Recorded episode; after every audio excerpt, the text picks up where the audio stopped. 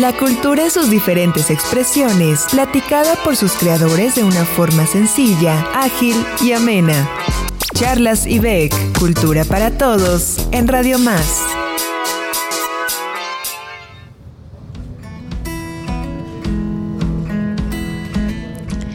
Hola, hola, mi nombre es Suri Rocha. Estoy muy contenta, súper feliz de eh, presentarme en este programa Charlas IBEC, un espacio que abre Radio Más para el Instituto Veracruzano de la Cultura con la finalidad de difundir todas las actividades culturales que se realizan en el estado de Veracruz, de abrir este diálogo con artistas veracruzanos, con creadores también veracruzanos y con promotoras y promotores culturales.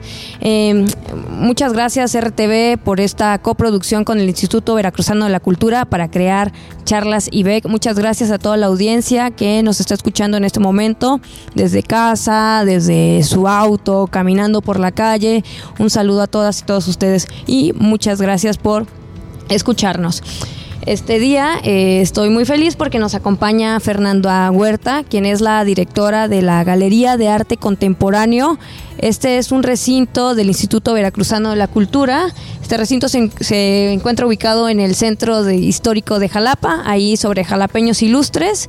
Fernanda, bienvenida, buena tarde. ¿Nos quieres platicar un poquito sobre la historia de la galería? Sí, claro. Hola Suri, muchas gracias por el espacio. Estamos muy agradecidos con RTV también.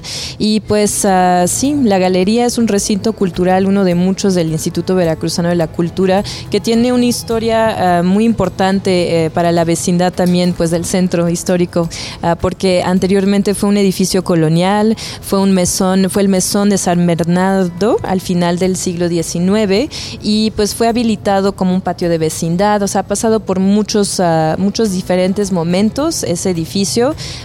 quedó en, el abandono en algún momento, pero también fue recuperado y restaurado en, eh, en, la década de los 90 y ahora es un inmueble rehabilitado gracias a pues, los inicios de ya 31, 32 años del aniversario del IBEC. Y pues ah, es un recinto cultural ahora enfocado a la promoción y difusión de las expresiones artísticas actuales.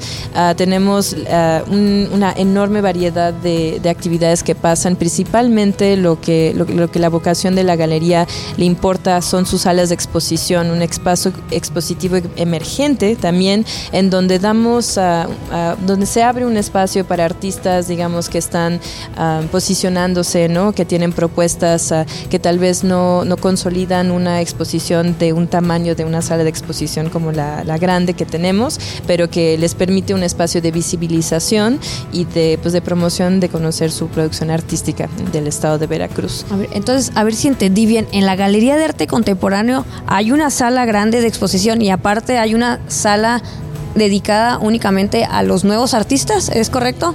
Sí, Excelente. es un esfuerzo muy importante y muy de, pues sí, muy importante sobre todo para la comunidad universitaria, ¿no? Que hay muchísimos artistas jóvenes que tienen mucho que, que compartir, que ofrecer. Esta iniciativa fue incluso iniciada por nuestra directora del Instituto Veracruzano de la Cultura, a quien le mando un enorme saludo, y pues es una evidencia más de, uh, pues de los esfuerzos, ¿no? Que se hacen, que nuestras autoridades, nuestros líderes hacen para pues dar espacios a jóvenes, ¿no? artistas también que, que vienen de, de paso de alguna forma también en la ciudad de Jalapa. Oye, a ver, supongamos que nos está escuchando un artista o una artista en este momento y se quiere presentar, bueno, quiere presentar su obra en la Galería de Arte Contemporáneo. ¿Cuáles son los pasos a seguir? Los pasos a seguir son principalmente que los artistas y las artistas tengan eh, en consideración bien armados sus carpetas, sus libros de artistas, digamos, toda la información que, es, eh, que sustenta, que soporta un presentar una solicitud de exponer, de exhibir su obra. tenemos un, pues un procedimiento muy importante que se ha fortalecido en el instituto, en el cual tenemos un encargado de exposiciones, que es el maestro Fernán González, también contamos con un, un, equipo de museografía encabezado por Jorge Navarro y pues la dirección de, de, la maestra Silvia Alejandra Pedro, la cual pues nos guía en valorar las invitaciones que podemos hacer para calendarizar y programar dentro de, pues, dentro de las salas de exposición. Y muy complicado, como, como, se, como luego no se sabe, los tiempos de montaje, los procesos administrativos, toda la documentación que tiene que quedar en orden y en pie para que podamos realmente acompañar a, a las y los artistas que quieren exponer su trabajo en un recinto cultural de, pues, del IBEC. Entonces, primer paso para artistas, tener su carpeta lista para presentarla y segundo paso, eh, acudir a la Galería de Arte Contemporáneo a presentar esta solicitud. Así es. Excelente. No, pues eh, ya lo escucharon. Eh, si quieren presentar su obra en la Galería de Arte Contemporáneo de Jalapa, tener lista su carpeta y llevarla ahí mismo a la galería ubicada en el Centro Histórico de Jalapa y sobre Jalapeños Ilustres. Fer, durante el mes, este mes de diciembre, que están algunos afortunados de vacaciones, ¿qué actividades eh, tiene la Galería de Arte Contemporáneo, este recinto del IBEC, para los que vienen a visitarnos, para los que nos quedamos en Jalapa. A ver, cuéntanos. Pues diciembre tenemos uh, muchas actividades, entre ellas muchas actividades inclusivas para comunidades sordas, para comunidades también que uh, viven con diversas discapacidades en, entre familias e infancias, para que nos acompañen a la exposición de la Sexta Bienal de Arte Veracruz. Esta es una exposición que ahorita vamos a hablar más de ella pero va a durar um, hasta el mes de febrero, el 26 de febrero del próximo año.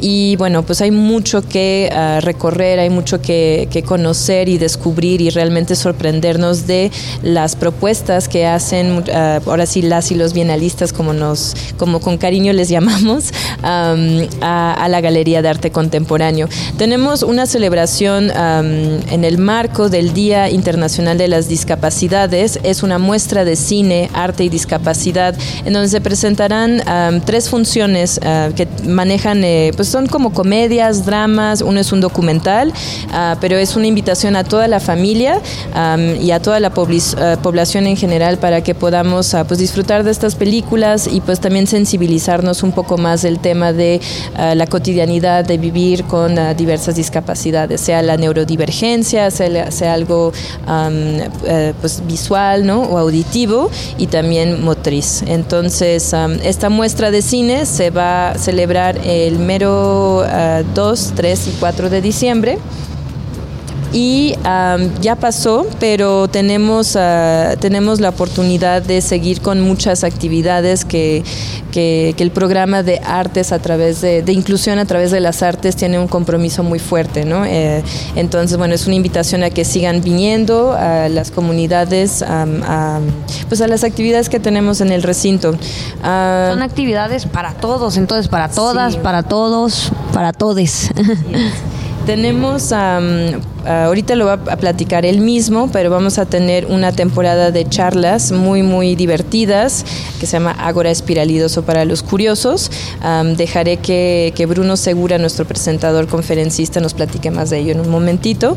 Pero ah, una invitación muy fuerte que les hacemos a todo el mundo es que nos acompañen a la expoventa artística, a la expoventa Regala Arte, que se van a realizar el día viernes 16, sábado 17 y domingo 18 en un horario de las 11 de la mañana a las 7 de la tarde noche. ¿Qué van a poder encontrar en esta expoventa, Fer? Y eh, por esas fechas ya nos cayó el aguinaldo, se llama Regala Arte, entonces es una invitación para que en vez de irse a comprar alguna tienda departamental, algún obsequio, podamos apoyar a artistas locales. Me imagino que son locales, supongo que también habrá algunos invitados. A ver, platícanos, ¿qué, es lo que van a encontrar en esta expoventa? Sí, yo creo que el IBEC hace un esfuerzo muy grande por también ah, sensibilizar a la comunidad en general, de, pues, de aportar y apoyar ¿no? a los artistas y a las producciones artísticas pues, ah, pues de la ciudad. ¿no? Hay, mucho que, hay mucho que se puede apoyar desde comprarle a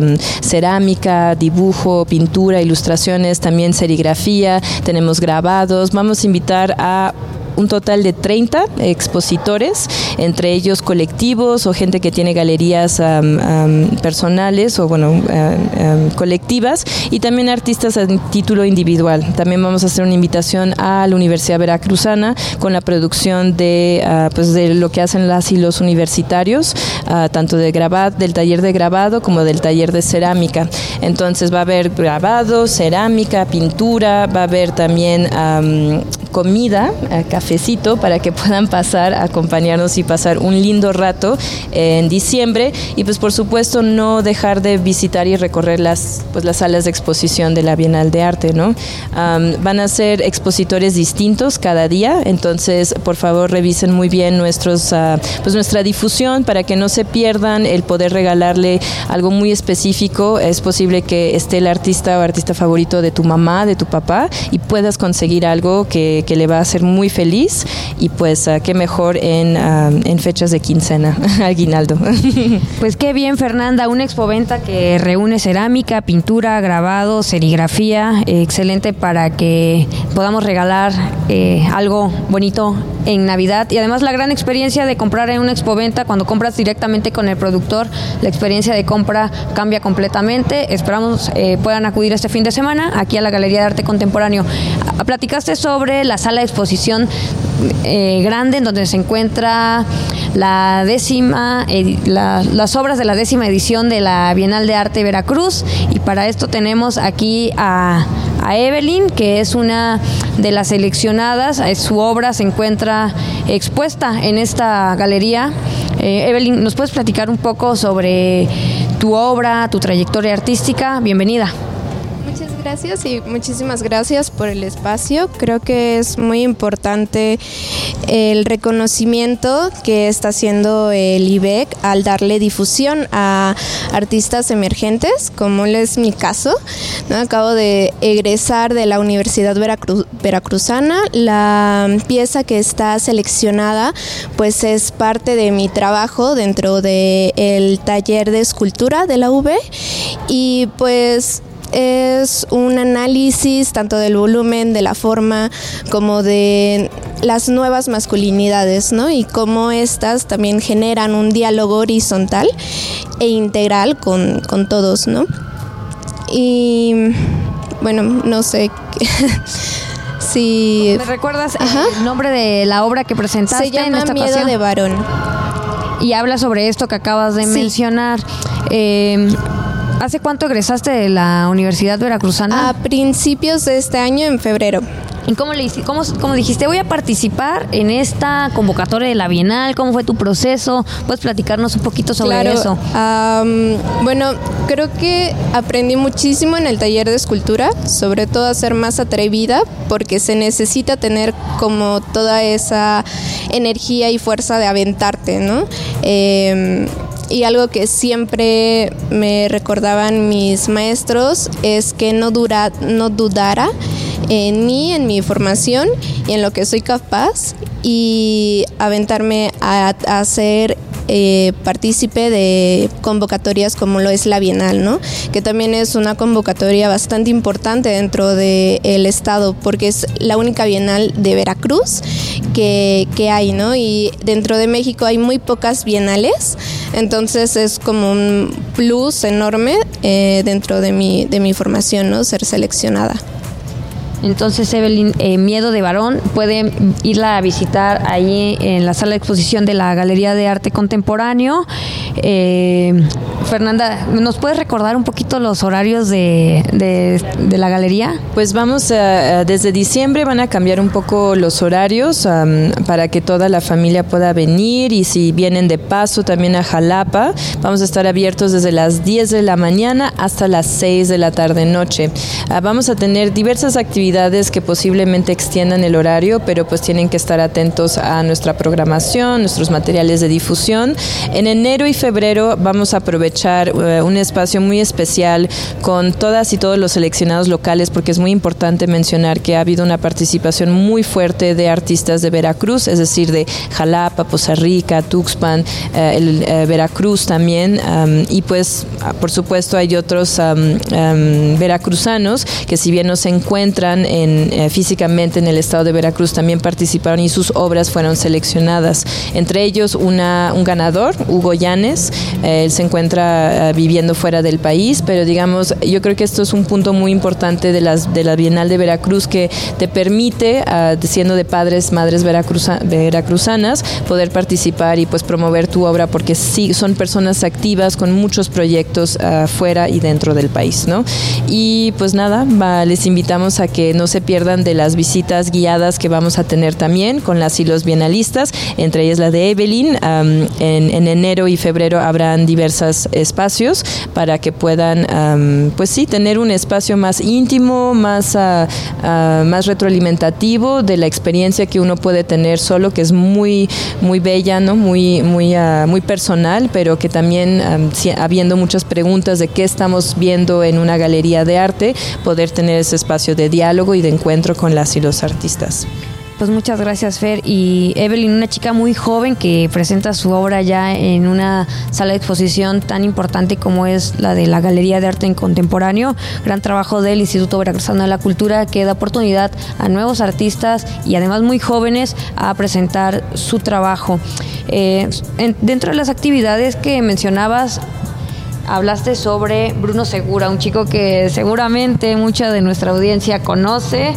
Eh, él, durante el mes de diciembre ya, eh, bueno, ha venido trabajando un, una serie, ¿no? Ya creo que está en su tercera temporada cuarta temporada, Ágora Espiralidoso para los curiosos y va a seguir presentándose aquí en la Galería de Arte Contemporáneo. Bruno, ¿cómo estás? Buena tarde. ¿Cómo estás? Muy contento. ¿Qué, ¿Qué, me cuentas? A ver, eh, se presentaron ya ahorita durante diciembre, ya están en la cuarta temporada. ¿Qué viene para enero? Bueno, para enero tenemos otros dos capítulos eh, eh, en este mes, pero vamos a seguir. Eh, de hecho, ya estamos planeando también los siguientes temas y también temporadas. Así que, bueno, Agro Espiralidoso va a seguir para un buen rato. Así que, bueno, em, en enero vamos a tener todavía otros dos, otros dos capítulos. Son los jueves a las 5 de la tarde. Va a ser el 12 de enero y el 26 de enero. Los invitamos a que puedan asistir. Em, esta temporada se titula quién inspiró a quien me inspira. Eh, hablamos eh, sobre personajes famosos que usualmente nos inspiran a nosotros como niños, como personas, pero ¿quién estaba detrás de ellos? Eh, ¿Quién inspiró a esas personas? Por ejemplo, a veces vemos a un científico tan famoso como lo es Darwin, pero ¿a quién leía Darwin? ¿En quién se inspiró Darwin para subirse en el Beagle y explorar y darle la vuelta al mundo? Ah, pues entonces investigamos un poco sobre lo que él leía, sobre quiénes eran las personas a quien él admiraba y bueno, en su caso, por ejemplo, fue Alexander von Humboldt. Eh, hemos hablado de otros eh, casos eh, ya en nuestro en los meses pasados, diciembre y noviembre. Bueno, estamos en diciembre y ya tuvimos nuestro capítulo. De diciembre, de, ¿de quién hablaron? Cuéntame. Bueno, hablamos de varias personas. este capítulo se tituló de La cicuta, la muerte del más fuerte. y bueno, la cicuta es un veneno que fue utilizado por los griegos como un castigo. y Sócrates, el famoso eh, filósofo griego, eh, murió debido a la cicuta y es, al que nos referimos. Y bueno, a la muerte del más fuerte nos referimos a Alejandro Magno, quien al morir dijo, le dejo mi reino al más fuerte. Eh, y a partir de ahí se pelearon Ptolomeo, su, su familia. Y bueno, fue, fue, un lío, se destrozó el, reino que había conquistado Alejandro Magno. y bueno, ¿qué relación existe entre Sócrates y Alejandro Magno en una cadena de otros, otros filósofos bastante interesantes e importantes? Que aportaron al mundo y que uno se fue enseñando al siguiente. Entonces, bueno, eh, para no decirles todo, para que sigan descubriendo algunos otros eh, datos de lo que compartimos ahí en, en, en, Agua Espiralidos para los curiosos. Y que, bueno, em, como ya comentaste, es nuestra cuarta temporada y que enfocamos una... Las, temporadas anteriores, entonces, ¿de qué hablaron? Porque en esa temporada eh, nos estás platicando sobre qué fue lo que inspiró, ¿no? Digamos que ya se ve desde el, desde el tema, ya se ve como un camino entonces en el inicio después, ¿qué, de qué hablaron en las pasadas? Bueno, iniciamos en medio de la pandemia, por lo tanto fue no fue presencial como ahora sí lo es en, el, la Galería de Arte. Eh, iniciamos eh, en redes sociales, eh, también con el apoyo del IBEC, ahora Espiralidoso surge en colaboración de Polimateando con el IBEC, Polimateando es mi proyecto. Y bueno, el primer capítulo, la primera temporada se llamó Interconexión, fue un serial de videos, de videocápsulas, eh, eh, que, se, que poco a poco se fueron alargando de, de duración, porque el, el primer capítulo duraba alrededor de 19 minutos, algo así, y el último ya estaba rayando a los 30. Entonces fuimos subiéndole porque no, como se, puede notar, no paro de hablar. Y bueno, eh, me parecían temas interesantes y creo que eso es también lo especial, eh, que me apasione un tema y trato de compartirlo con esa emoción. Entonces, me preguntaste sobre los temas. Eh, eh, eh, en esta temporada de interconexión se juntaban dos, eh, dos eh, temas distintos eh, de distintas disciplinas del conocimiento humano. Eh, pudiera ser historia y ciencia, pudiera ser arte y filosofía. Entonces, eso fue lo que hicimos. El primer capítulo se titula El Sultán Mehmed II eh, y Moctezuma II, que tienen que ver? Hablamos de la relación que tuvo el, eh, la caída del Imperio Bizantino a manos del Sultán Mehmed II, de los turcos otomanos, con la caída de Tenochtitlan a manos de los españoles. Entonces, ese capítulo lo pueden encontrar en mi canal de YouTube Polimateando, eh, también lo encuentran en las redes de, eh, del IBEC. Y bueno, eh, ahí, ahí son dos hechos históricos, hay otros en los que, como te digo, relacionábamos historia y ciencia. Eh, y bueno, eh, eh, todos esos siete capítulos están también ahí en, las re- en, en, mi, en mi proyecto para que lo puedan revisar. De ahí ¿Cómo, las, cómo encontramos, te Ah, encontramos en redes eh, sociales? en todos, eh, en todas las redes sociales, eh, Facebook, Twitter, Instagram, YouTube y TikTok como arroba polimateando. Eh, los capítulos los encuentran en YouTube. Eh, y bueno, la segunda temporada se tituló eh, Cuento Sofía. Eh, eh, hay que tomar en cuenta que los cuentos forman parte de la literatura y la literatura es una de las bellas artes. Entonces empezábamos a leer libros álbumes eh, y empezábamos a filosofar a partir de ellos. Eh, yo pienso que esos libros álbum que usualmente se piensa que son únicamente para niños pequeños, pues pienso que nos dejan muchas reflexiones y más de las que nos podemos imaginar. Solamente es cosa de poner a la atención y empezar a, reflexionar sobre ellos. Entonces empezamos a hacer este ejercicio filosófico.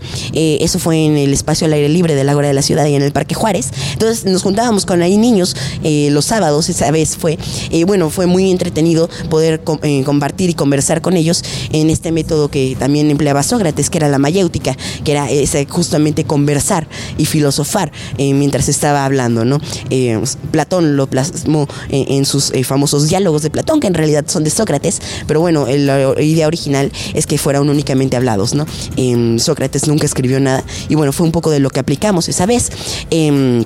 Y bueno, después tenemos la tercera temporada, eh, y, gracias también al eh, espacio de, em, de Galería de Arte, donde bueno, realizamos la, eh, la temporada de Ciencia Histórica, donde nuevamente nos enfocamos en la interconexión entre eh, las distintas ramas del conocimiento humano, como veníamos haciendo, y se tituló Ciencia Histórica, que tenía que ver la ciencia con la historia, y lo fuimos descubriendo, ¿no? En distintas relaciones, como cómo la ciencia ayuda a la historia a desentrañar el, el pasado, o cómo la ciencia cambió el rumbo de la historia. Hablamos, por ejemplo, del penacho de Moctezuma y em, cómo es que eh, hablamos de su historia y de la ciencia que, eh, que se utilizó para una restauración reciente que tuvo, en la que participó un equipo de la UNAM em, eh, que mandó a una investigadora y también colaboraron con el, eh, con el museo en el que se encuentra actualmente en Europa y cómo es eh, que actualmente es algo totalmente inviable que lo traigan de nuevo a, a México, eh, justamente por la ciencia que lo puede explicar. No hay ningún em, medio de transporte que lo pueda traer de nuevo, ¿no? Entonces, bueno, ya, ya me, como ves, eh, son temas que me gustan y es la idea compartir esa emoción eh, a los niños y niñas. Entonces, esta vez dejamos un poquito la interconexión entre las distintas disciplinas del conocimiento humano, que es la interdisciplinariedad o transdisciplinariedad cuando se habla de ciencias, eh, para enfocarnos un poco más en la interconexión entre distintas personas, una interconexión social. Bueno, ustedes no, no, no lo ven desde casa, pero Bruno es un chico, yo no le calculo más de 15 años, seguramente. Es, es- es un chico bastante joven que además... Me dijeron bien.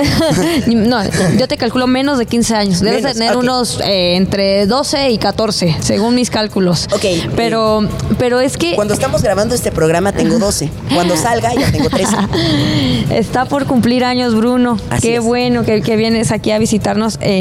Eh, pre-cumpleaños. Bruno, eh, muchas gracias por, el, por, por platicarnos sobre esto, eh, tu, tu, trabajo que pueden seguir todas las niñas y niños y también los más grandes como yo es en, en, Polimateando, ¿verdad? En YouTube, ahí, así te podemos encontrar, en Facebook, en Twitter, Instagram, donde más? TikTok. Y en TikTok.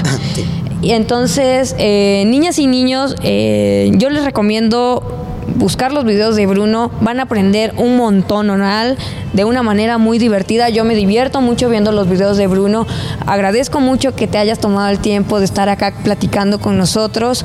Eh, agradezco también a RTV el espacio que nos, que nos brinda, a Evelyn, eh, una de las bienalistas, como nos gusta llamar, quienes presentaron su obra en la Bienal, que también se tomó eh, un espacio dentro de su agenda para venir a compartir un poco de su proceso creativo, platicarnos sobre su obra.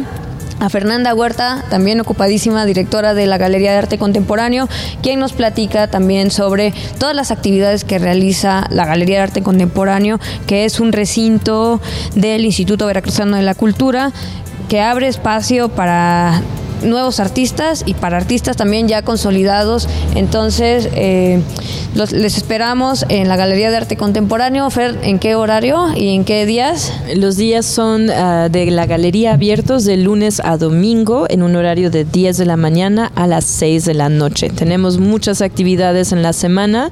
Revísenlo. Nuestra cartelera está en Facebook. Nos pueden encontrar en GACX Jalapa. GACX, uh, como nos gusta llamarle. Así es. y uh, también en Instagram, que tenemos muchas uh, cositas, uh, datos curiosos ahí que, nos gusta compartir. También GACX Jalapa. Uh, tenemos Twitter igual y pues la página del IBEC oficial. Pasen al recinto, conozcan este edificio hermoso. El próximo año se vienen exposiciones muy interesantes, no se lo pierdan y pues vengan a la GAX. Todas las actividades del instituto las pueden encontrar en www.ibec.gov.mx y toda la programación de Radio Más, así lo encuentran en redes sociales como Radio Más. Muchas gracias, mi nombre es Uri Rocha, nos vemos en el siguiente capítulo de Charlas IBEC. Hasta luego. Escuchaste Charlas IBEC por Radio Más, Cultura para Todos.